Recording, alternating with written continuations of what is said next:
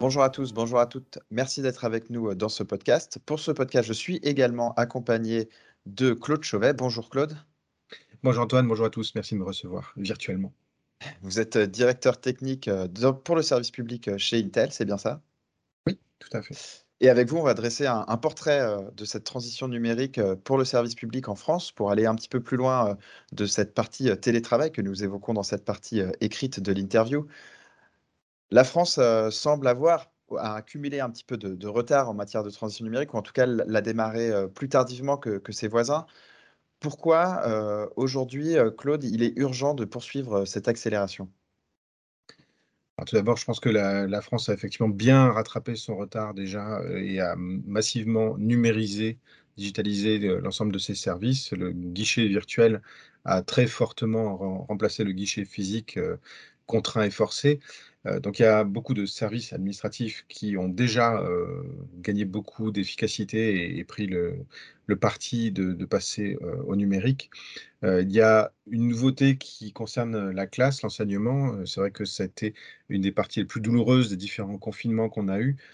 parce qu'il a fallu faire face à la fois à la mise en œuvre de ces classes à distance et puis au, au, manque de moyens physiques, matériels. Euh, et euh, à une certaine désorganisation entre les élèves, les familles, les enseignants et l'IT qui devait chapeauter tout ça.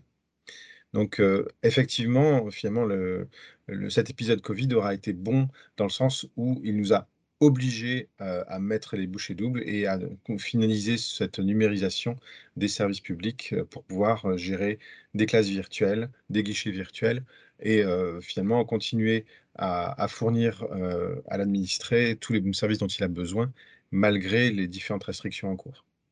Et selon vous, selon votre expertise, est-ce qu'on observe un niveau homogène quant à l'avancée de ces transitions selon les différents services publics, que ce soit les administrations, collectivités ou ministères? Alors non, on n'a pas du tout eu la même progression. Certains services, il faut dire, sont beaucoup plus simples aussi euh, à virtualiser. Euh, à nouveau, le, plus compliqué aura probablement été la partie éducation et pour plein de raisons, y compris la, masse. Hein, le, nombre d'élèves forcément fait que euh, c'est un, c'est un service qui a eu beaucoup de mal à se virtualiser. néanmoins, on a vu qu'il y avait énormément de solutions qui, ont, qui ont émergé, qui ont vu le jour et qui permettaient de se remettre dans un cadre le plus proche possible du, cadre physique, du, cadre présentiel pour, pouvoir continuer, pour pouvoir assurer la continuité du service à tous. Et pour ces services publics qui sont justement un petit peu, entre guillemets, à la traîne, quel manque observez-vous euh, pour qu'ils puissent mener à bien cette transition euh, numérique? Je pense que la principale difficulté, c'est une difficulté humaine, le fait de transitionner, de se mettre dans un cadre qui n'est pas le cadre habituel, euh, de devoir se dire que oui, on va tout régler depuis la maison, euh, ou en tout cas essayer de s'adapter à des nouvelles solutions, à, des nouveaux logiciels, à des nouvelles façons de communiquer avec euh, les profs, avec euh, l'administration. Donc c'est surtout ce, point-là qui doit être surveillé. Mais la bonne nouvelle, c'est qu'il y a énormément d'outils qui ont vu le jour ou qui ont montré leur adéquation avec ce fonctionnement-là. Que ce soit des outils matériels ou, bien des outils logiciels, la visioconférence qui nous a beaucoup aidé. des systèmes qui permettent de finalement surveiller le travail à distance, donner, du travail de façon dématérialisée et simple à appréhender pour les élèves. Il ne suffit pas juste de numériser un livre pour, permettre aux élèves, pour donner aux, élèves l'envie de travailler. Donc, il y a énormément de solutions qui existent et qui ont pu être mises en œuvre. néanmoins, il y a un gros travail humain à faire et notamment sur la sécurité, puisque c'est un, gros point, noir de cette explosion du travail à distance et de, l'échange de données. La masse de données qui est échangée fait qu'on on a une surface d'attaque qui est très très grande. Donc, pour autant, ce n'est pas forcément grave qu'une copie d'un terreau euh, se retrouve dans la nature.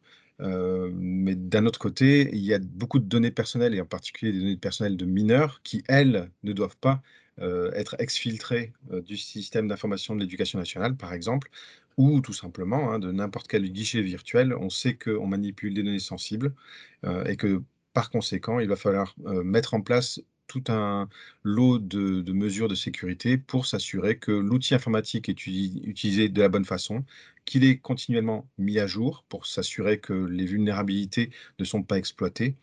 Euh, et au final, euh, pour s'assurer que euh, cette surface d'attaque qui explose n'engendre pas de risques supplémentaires et finalement que, ce remède ne soit pas pire que le mal, où on finisse par se méfier complètement de l'informatique parce qu'on a trop peur d'envoyer ces données à l'extérieur. Le gros problème qu'on a vu sur le, le, respect de la vie privée et de la confidentialité des données en ce qui concerne les tests, en ce qui concerne les certificats de vaccination, en ce qui concerne toutes les données médicales également qui euh, n'ont pas eu le choix que d'être échangées entre plusieurs entités, euh, fait que euh, on, ressent très très fortement le besoin de préserver la vie privée de l'utilisateur, de l'administré. Et que heureusement, euh, les, solutions informatiques aujourd'hui ont ce principe-là à cœur, et même je dirais que c'est euh, à la base de, la construction de n'importe quelle, de n'importe quelle euh, technologie. il faut assurer la confidentialité des données, quelle que soit leur position dans leur cycle de vie, c'est-à-dire au moment où elles sont générées, au moment où elles sont transportées et au moment où elles sont traitées est-ce que, bah, côté équipement, vous êtes peut-être bien placé pour le savoir, Claude Chauvet chez Intel. Est-ce que vous constatez une, augmentation de, la demande justement en termes d'équipement? Oui, bien sûr, la demande a forcément explosé et à nouveau, particulièrement dans l'enseignement, on a vu un basculement massif au poste de travail mobile plutôt qu'au poste fixe, justement pour pouvoir être emporté facilement et changer de, lieu facilement. Donc ça, ça, a causé une, forte tension dans l'approvisionnement.